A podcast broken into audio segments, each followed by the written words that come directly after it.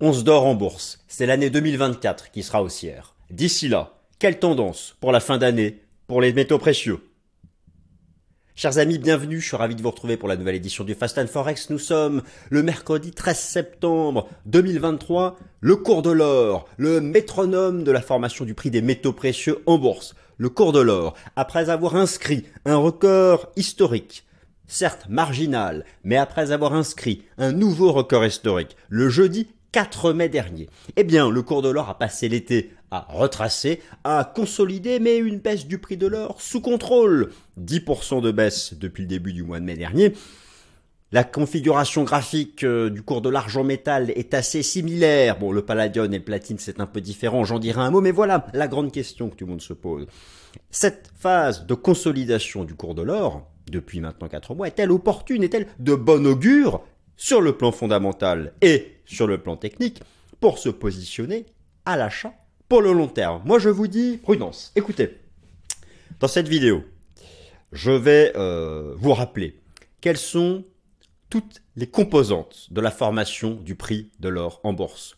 Toutes les composantes qui comptent de l'offre et de la demande. D'ailleurs, la croissance de l'offre est assez régulière. La production minière essentiellement, le recyclage de l'or aussi. Donc en fait, tout repose sur les composantes de la demande d'or. La demande des banques centrales, la demande physique, la joaillerie, la demande en technologie. Oui, l'or intègre des composants technologiques. La demande financière-financière, les ETF, les contrats futurs, les contrats d'option. Bref, tous ces éléments influencent la demande de l'or et, chacune de ces demandes de l'or ont des facteurs d'influence bien identifiés. Vous allez voir, cette fois-ci, j'ai tout synthétisé sous la forme de tableau. J'espère que ça vous plaira. J'essaie de faire évoluer mes présentations. Si ça vous plaît, un petit like. Merci beaucoup. Et puis, j'ai tout rassemblé sous forme de tableau. Euh, l'idée, c'est quoi? Voilà. J'ai identifié les causes de la consolidation de l'or depuis son record historique depuis le 4 mai dernier. Maintenant, comment sera la fin d'année? Je pense qu'elle sera comme ça, un peu léthargique. Alors, cette phase de conso peut éventuellement se prolonger jusqu'à 1800-1850 dollars, grand maximum selon moi c'est vrai qu'on s'accroche aux 1920 dollars, l'ancien record historique de 2011. Ce serait the best case scénario pour réattaquer les records historiques, mais n'attendez pas forcément quelque chose de tonitruant en cette fin d'année. Par contre, ce qui se passe là depuis mai 2023, c'est une opportunité de construire sa position, quand bien même on irait chasser plus bas, car je pense que 2024 sera fondamentalement et techniquement l'année bullish pour le gold. Alors donc, première partie, la demande d'or, je vous rappellerai dans un tableau les statistiques et les contributions relatives euh, de la demande d'or. Ensuite, deuxième partie, or, argent, palladium depuis le mois de mai en bourse, que nous dit euh, l'analyse technique Est-ce une consolidation de bon augure? Quelque chose qui se prépare, vous allez voir aussi sur le palladium, ça peut être intéressant. Ensuite, troisième partie, tous les facteurs d'influence de la formation de l'or, euh, du, du, prix de l'or en bourse, la synthèse. Quatrième partie, j'entre en détail ensuite dans les facteurs d'influence. Vous allez voir que les banques centrales restent un soutien haussier de fond à la tendance de l'or, en particulier de grandes banques centrales émergentes, en particulier la Banque centrale de Chine.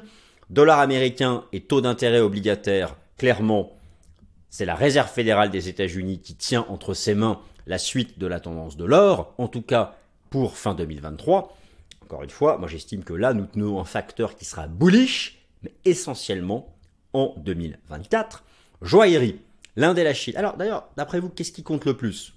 La demande en joaillerie, la demande en industrie de la joaillerie de la Chine et de l'Inde, ou la demande financière aux financières aux États-Unis, par exemple? Vous allez voir, c'est kiff-kiff en poids relatif. D'ailleurs, d'ailleurs, si l'or n'a perdu que 10%, que 10% depuis le mois de mai dernier, c'est grâce à la demande physique en Inde surtout, mais aussi en grande partie en Chine. Typiquement, en août, par exemple, la demande en joaillerie chinoise a augmenté de 22% en rythme mensuel. C'était la Saint-Valentin chinoise. Mais je vais vous rappeler d'ailleurs qu'en Asie, et essentiellement en Chine, en Inde, la consommation d'or à travers la bijouterie a un rôle social énorme qui n'a pas son équivalent en Occident. Qui n'a pas son équivalent en Occident. Par contre, en Asie, la demande financière-financière d'or, ça existe, Typiquement, il y a des gros fonds ETF chinois cotés à la bourse de Shanghai sur le gold. Les épargnants chinois l'utilisent un petit peu lorsque le marché action est sous pression. Mais encore une fois, ça n'a rien à voir en, importance avec, par exemple, les flux ETF aux États-Unis. Donc c'est ça qui est intéressant, c'est que vraiment la partie de la demande physique d'or, et donc ce qui influence sa demande et donc sa tendance, c'est l'Asie. Et pour la partie financière-financière, c'est vraiment les États-Unis et un peu l'Europe. Et donc tout ceci, eh bien, parfois divergent et donc neutralisent le prix de l'or. Et les phases haussières massives de l'or, c'est quand vous avez une avancée à la fois de la demande financière d'or en Occident et à la fois une avancée de la demande physique d'or en Chine en numéro 1 et en Inde en numéro 2. En tout cas maintenant, ce sont quand même les deux pays les plus peuplés du monde. Et enfin, il y a une autre thématique, mais qui je pense est marginale pour la formation du prix de l'or, c'est le débat actuel sur la probabilité d'une récession en Occident. Je dirais que la corrélation inversée entre le prix de l'or et la tendance du marché action est nettement moins importante que la corrélation inversée, par exemple, entre le prix de l'or et d'une part les taux d'intérêt et d'autre part la tendance du dollar américain sur le marché d'échange. On attaque, c'est parti.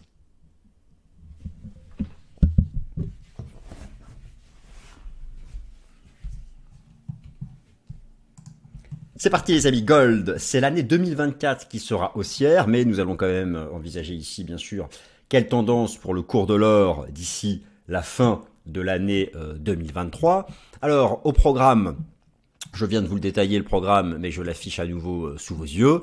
Et euh, voilà, donc on attaque directement la première partie, la demande d'or, statistiques et contributions relatives en moyenne depuis l'année 2020.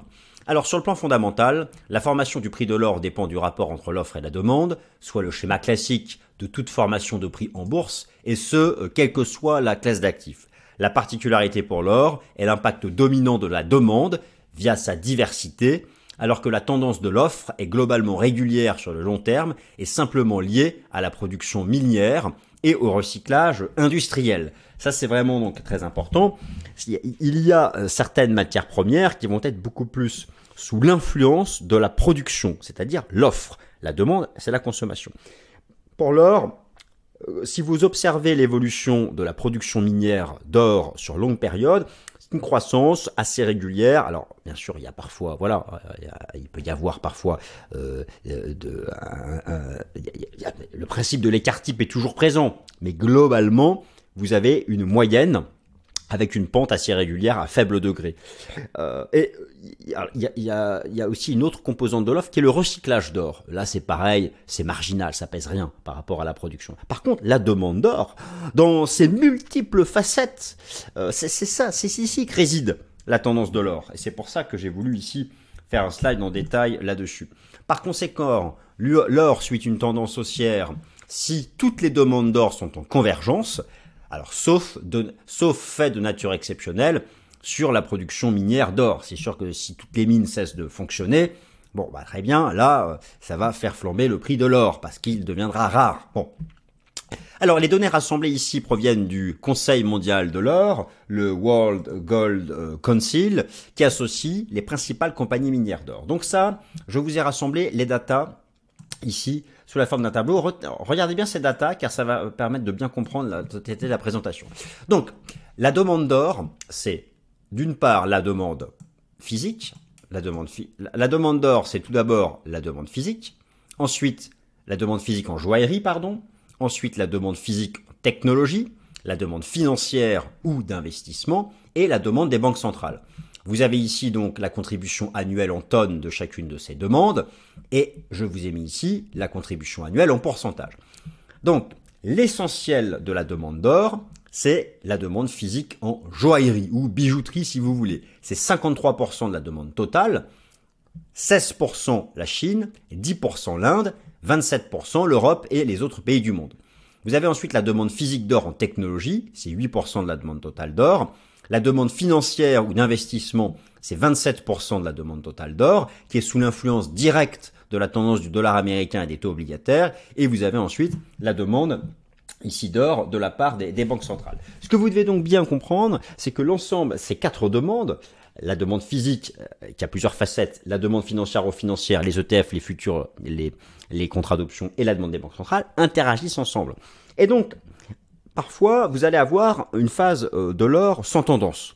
C'est lorsque vous aurez des divergences entre ces deux. En réalité, à chaque fois que l'or a adopté une tendance marquée. Prenons l'exemple de la tendance haussière. À chaque fois que l'or a cassé des résistances ou a fait un nouveau record historique, c'est parce que vous aviez la conjugaison de la hausse de la demande des banques centrales, des inflows, des, flux de capitaux entrants sur les ETF futurs et options gold, et en même temps une bonne dynamique de la consommation de bijoux en Inde et en Chine, ou éventuellement un processus de restockage de la part des bijoutiers en prévision d'utilisation de, de, forte consommation à venir, car là-bas en Chine, en Inde, vraiment euh, la consommation en bijouterie a un rôle social. Il y a, énormément de fêtes, les gens se font des cadeaux au euh, moment des mariages, ils ne s'offrent quasiment que de l'or. Enfin, j'exagère, mais euh, vous allez voir, je vais vous montrer un graphique tout à l'heure, la consommation en bijouterie en Chine et en Inde, c'est 60% c'est de l'or quoi. Donc c'est vraiment ils adorent ça quoi. Voilà. Donc c'est c'est c'est pas c'est pas euh, une bêtise de dire ce que je vous dis. Euh, et, et, et c'est vraiment parce que en Occident, on a des énormes flux financiers sur les ETF Gold qu'on arrive à, à, équilibrer cette demande physique, euh, mais qui, qui, qui, est massive donc en Chine et en Inde. Donc retenez ça. Ça c'est la première euh, information. Ensuite, Or, argent, palladium, la consolidation technique depuis le printemps est-elle de bon augure? Alors, ce qu'on va commencer à faire, c'est donc la partie technique. Je vais passer euh, brièvement dessus, mais je vais vous donner moi mon scénario, qui reste un scénario bullish pour la tendance haussière de fond. Par contre, pour le court terme, nous sommes toujours en consolidation, retracement. Et ensuite, après cette partie technique, on va voir ensemble le détail des différentes demandes d'or. Le contexte technique après une poussée haussière verticale entre les mois d'octobre 2022 et mai 2023. Donc voilà, ici vous avez un graphique qui expose la représentation graphique en bougie japonaise hebdomadaire à gauche de l'or et à droite en données journalières. Voilà, la poussée verticale entre octobre 2022 et ici, donc, la session du jeudi 4 mai 2023, qui de manière très marginale avait fait un nouveau record historique. Vous avez ici une petite mèche. Mais en fait, voilà, nous n'avons fait que rejoindre l'ancien record historique, ici, de mars 2022, et celui de la crise sanitaire, ici, en août 2020. Et donc le marché, depuis, voilà, est entré en phase de retracement en dessous. Alors, sur le plan technique, sur le plan technique, le sujet, cette phase de baisse, est-elle une période intermédiaire de pause avant le redémarrage de la hausse au-delà du record historique du jeudi 4 mai? Moi, c'est ce que je pense. Sur le plan fractal, le mouvement de pause actuel du XAUUSD, donc le XAUUSD, c'est le gold. XAUUSD, c'est comme ça que vous allez le retrouver nommé sur vos plateformes de trading. Eh bien, moi, j'estime qu'il s'agit d'une vague 2 dont l'amplitude maximale se situerait autour des 1800 dollars. C'est-à-dire que tant qu'on ne franchit pas de résistance, on ne sait pas quand est-ce que cette vague 2 sera terminée.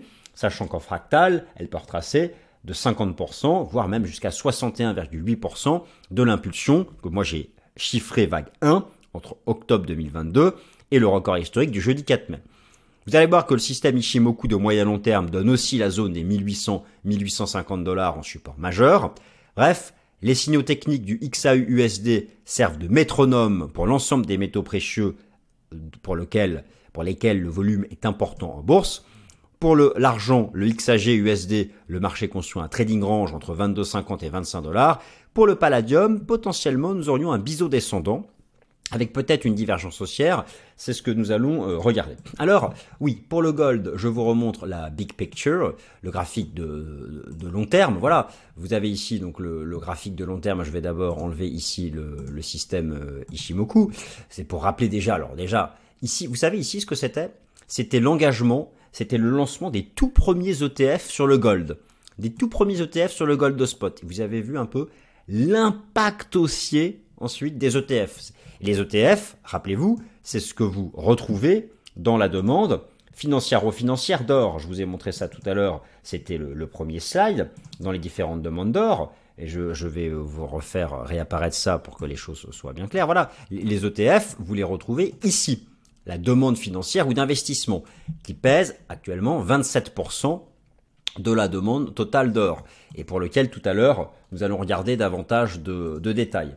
Donc ça c'est une première chose. Donc voilà. Donc pour moi, pour, ce qui concerne la, comment dire la, la, vue long terme ici sur le gold, pour ce qui concerne la vue long terme ici sur, euh, sur le gold. Nous sommes ici donc dans une vague, euh, une vague 4. Nous avons fait ici une vague 4. Alors, on a... Oh non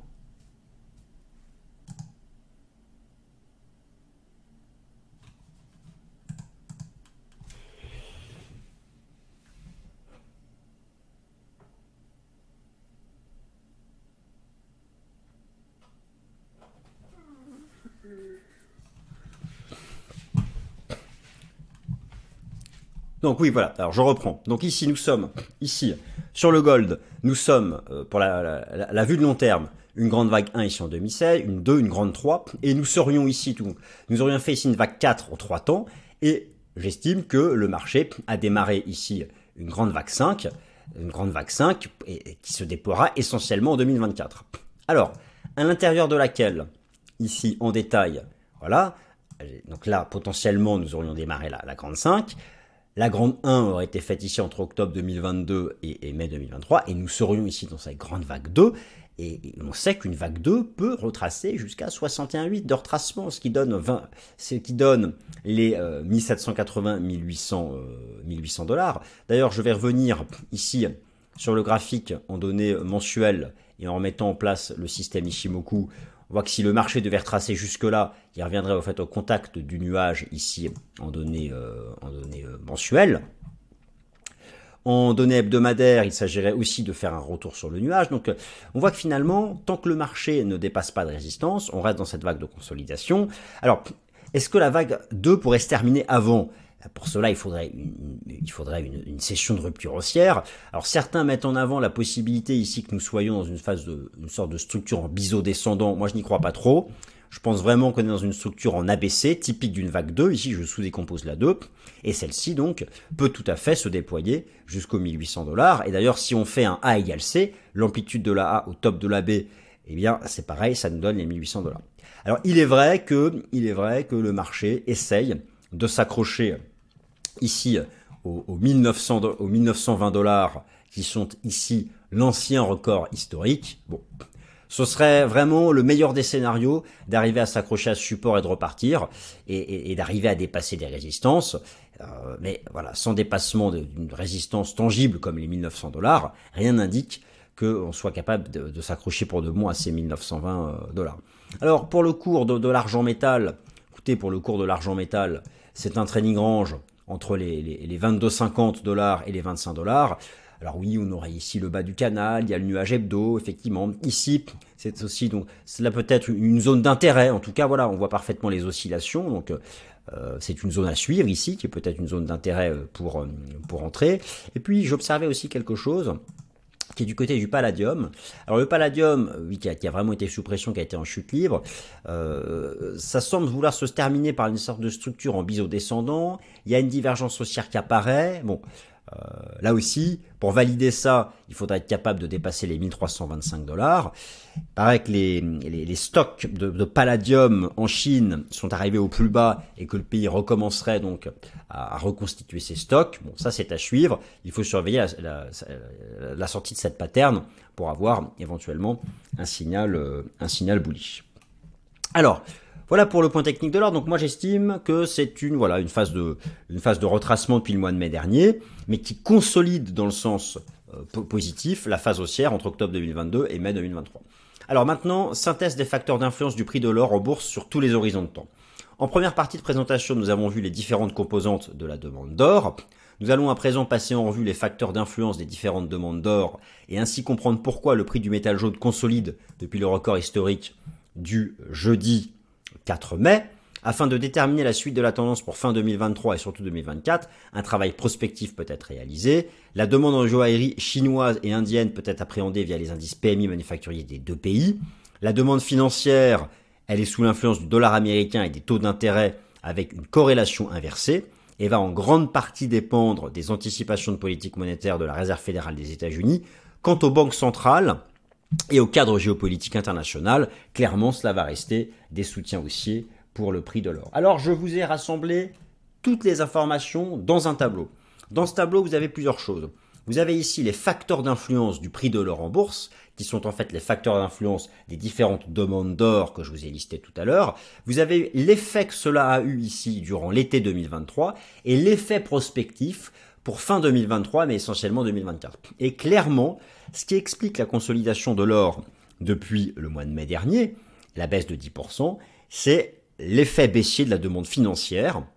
Car la demande financière d'or, alors qui se déploie à travers les contrats futurs et les contrats d'options, négociés en grande partie aux États-Unis, donc à la bourse de New York, ici sur le COMEX, euh, et surtout à travers les flux ETF Gold, eh ces deux euh, composantes de la demande financière d'or sont sous l'influence directe, via une corrélation inversée, du dollar américain, des taux d'intérêt obligataires et des taux d'intérêt réels, eux-mêmes liés aux perspectives de politique monétaire de la Fed. Les banques centrales ont eu un impact haussier, le cadre global macro aussi haussier, avec le débat sur la probabilité d'une récession, euh, et puis aussi la, reprise qui est moins importante en Chine que prévu. Et, vous avez toujours l'impact haussier de la Chine et de l'Inde à travers la consommation en bijouterie et le cadre géopolitique et ses multiples incertitudes qui a un effet haussier. Maintenant voilà, moi je pense que ces quatre composantes vont garder un effet haussier en 2024 et pour envisager que l'or reparte à la hausse, il va falloir vraiment que ce soit la demande financière en Occident qui augmente et pour ça, il faut un renversement baissier des taux d'intérêt et du dollar euh, du dollar américain. Donc ici, je vous rappelle à travers ces deux graphiques la corrélation inversée entre le cours de l'or d'une part et la tendance du dollar américain et des taux d'intérêt obligataires. Ici, vous avez en jaune le cours de l'or envers le dollar américain et en bleu le taux obligataire à deux ans. Et euh, comme je vous l'ai déjà montré à plusieurs reprises dans le passé, toutes les phases haussières significatives de l'or sont lorsque le dollar américain et les taux obligataires baissent, et, inversement. Alors, vous pouvez vous poser la question pourquoi? Lorsque vous interrogez la finance institutionnelle aux États-Unis sur qu'est-ce qui les fait, qu'est-ce qui, qui fait qu'ils vont amener des capitaux vers les contrats futurs, les contrats d'options et les ETF, systématiquement, ils disent le dollar américain et les taux d'intérêt. Pourquoi? Des taux d'intérêt qui montent, ça rend attractif les obligations. Or, l'or, ça ne rapporte rien. Les grandes phases d'avancée de l'or, c'était l'époque des taux zéro et du dollar US en baisse. Mais pourquoi? Parce que aller sur, aller sur l'or lorsque le dollar baisse, c'est une façon de se couvrir contre la baisse du dollar. Donc, ce sont vraiment les deux corrélations inversées qui agissent, qui, sont significatifs pour la formation du prix de l'or. Et ça, je vous montre, je vous montre aussi ici la, la, corrélation inversée entre le prix de l'or en jaune et les taux d'intérêt nominaux et les taux d'intérêt réels aux États-Unis. Regardez ici l'énorme phase avancée de l'or qui avait atteint son record historique avant 2020. C'était bien la chute conjuguer des taux d'intérêt réels et des taux d'intérêt nominaux. C'est pourquoi, euh, le 20 septembre prochain, mercredi 20 septembre, la décision de politique monétaire de la Fed sera, sera majeure pour l'or. C'est une phase de pause, c'est une pause qui est attendue, un statu quo. Peut-être que le taux terminal de la Fed est atteint, peut-être pas. En tout cas, s'il est atteint, ensuite, ça va dépendre de la durée avant le pivot. Et, et l'or, l'or pour booster via sa demande financière, aura besoin d'une inflexion baissière d'un pivot de la Fed et ce n'est pas attendu avant le printemps 2024. C'est pour ça que moi je pense que c'est vraiment 2024 qui rassemble l'essentiel du potentiel haussier euh, de l'or. Alors, un soutien de fonds qui là euh, ne, ne, partira pas. Les banques centrales continuent d'acheter de l'or de manière massive. Rappel, la demande des banques centrales représente 12% de la demande mondiale d'or.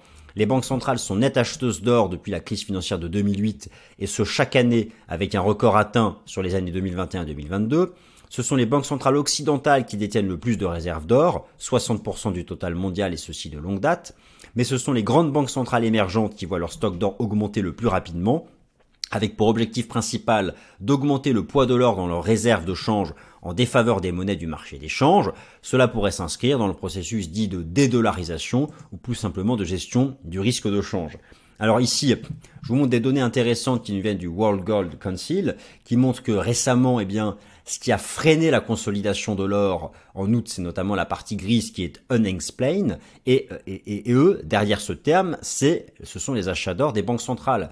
D'ailleurs, ici, vous avez les réserves d'or par pays selon le World Gold Council, et notamment les, réserves d'or ici euh, en, tonnes, les réserves d'or en, en, tonnes, et vous retrouvez donc les principales ici euh, banques centrales. Et l'idée, c'est quoi? C'est qu'un certain nombre de banques centrales, comme celle de Chine, comme celle de Russie, veulent augmenter la part de leurs réserves d'or par rapport à leur réserve de change totale. Donc ça, c'est un soutien clairement pour la tendance de l'or. Dollar US taux obligataire, la Fed tient le destin de l'or entre ses mains. Le rappel, la demande financière ou d'investissement d'or représente 27% de la demande totale d'or. La demande financière se déploie à travers les flux financiers des contrats à terme et des fonds de type ETF. Les contrats futurs et options gold les plus importants sont négociés sur le COMEX et nous disposons du rapport COTE pour obtenir les données de positionnement institutionnel chaque semaine. Et eh bien, ce positionnement institutionnel a souffert récemment de la remontée du, du cours de l'or et des taux d'intérêt. Mais au final, pour la demande financière d'or, ce sont les fonds de type ETF qui sont décisifs, surtout les ETF américains.